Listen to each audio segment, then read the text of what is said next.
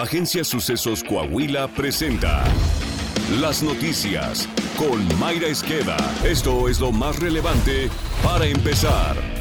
Entre 2020 y 2021, la cifra de víctimas de trata de personas aumentó 67.3% en México, informó la Oficina de la ONU contra la Droga y el Delito, de acuerdo al Informe Mundial sobre Trata de Personas 2022, entre cuyos hallazgos se encuentra que México pasó de 1.316 a 2.202 víctimas en ese lapso. El organismo detalló que aumentó notablemente la relacionada con fines de explotación sexual en un 32.8%, así como la trata de personas por mendicidad forzada, un 47%, y el trabajo forzado, 170 5.3%.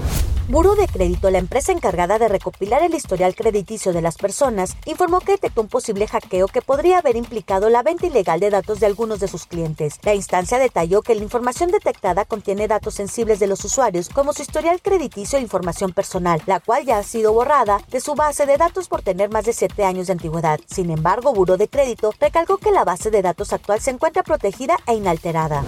Una maestra de CONAFE fue localizada muerta al interior del salón en el que impartía clases en Juárez, al noreste de Chiapas. La víctima de 23 años de edad fue identificada como Erika, quien de rodillas y con un lazo en el cuello fue hallada dentro del aula de la primaria, por lo que la Fiscalía General del Estado abrió una carpeta de investigación.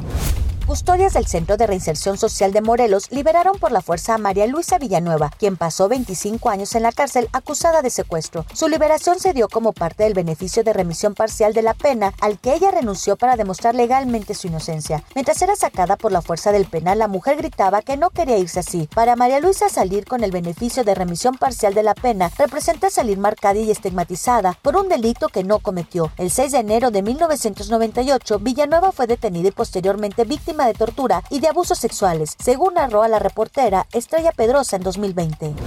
La familia de Pasta de Conchos denunció que fue excluida de una reunión para tratar el tema del rescate que se encuentra suspendido desde noviembre del 2022. Denunciaron que de nueva cuenta Alejandro Sala Franca, director de la Unidad de Trabajo Digno de la Secretaría del Trabajo y Previsión Social, convocó una reunión con la secretaria de la dependencia Luisa María Alcalde y la Comisión Federal de Electricidad. El grupo sentenció que se necesita honestidad y transparencia. El pasado 8 de enero, la organización Familia Pasta de Conchos dio a conocer que las autoridades federales no permiten el ingreso a la mina de ninguna de las empresas contratadas por CFE, ni se va a permitir que sigan construyendo el memorial anunciado por el presidente López Obrador, lo que calificaron como una gran ofensa. El próximo 19 de febrero del 2023 se recordarán 17 años de esta tragedia.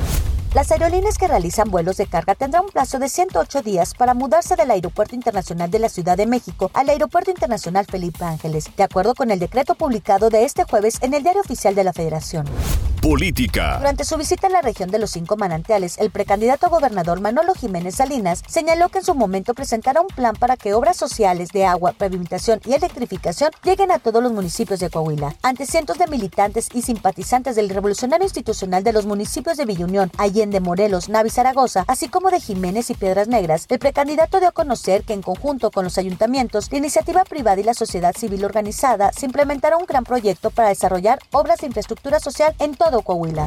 Coahuila. Con una inversión de 5 millones de pesos, el gobernador Miguel Ángel Riquelme Solís y el alcalde José María Frastrosiller entregaron el centro comunitario en la colonia Lomas del Refugio, que albergará un centro comunitario de atención a la primera infancia. Coahuila es pionero y modelo a nivel nacional en la apertura, sostenimiento y seguimiento puntual, ordenado y transparente de este tipo de centros. El gobernador Miguel Riquelme destacó que estas obras transforman a las colonias y sectores, así como la vida de muchas familias. Todo esto, ¿a dónde nos lleva? A tener mejor familias, a cuidar de nuestras niñas y niños, a poderles dar lo mejor que uno como padre es lo que puede hacer, una mejor calidad de vida. En su momento el alcalde de Saltillo, José María Frostosiller, apuntó que con el Centro Comunitario Lomas del Refugio y el Centro Comunitario de Atención a la Primera Infancia se beneficiará a más de 10.000 personas de todas las edades al sur de Saltillo. Subrayó que con estas dos obras se cumple con un compromiso más de campaña con los habitantes de ese sector, quienes habían pedido las obras para el desarrollo de las familias. El día de hoy estamos cumpliendo con este gran compromiso con nuestra gente de Lomas del Refugio, un centro comunitario. Este es el cuarto centro comunitario de Saltillo en contar con instalaciones para la atención de la primera infancia.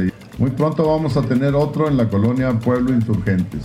Deportes. Hoy es viernes de podcast deportivo con Alondra Pérez. Gracias, Mayra. André Pierre Gignac fue renovado dos años más con los Tigres en un contrato que lo ligará a la institución hasta diciembre de 2025. El club hizo oficial la renovación este jueves. El francés completará un ciclo de 10 años como jugador felino. El plan de la directiva es que el jugador cumpla su ciclo y al final se retire en la institución, declara un informante a Grupo Reforma. Así, Gignac pondría fin a su carrera profesional casi de 40 años, algo inédito para un ídolo del equipo felino.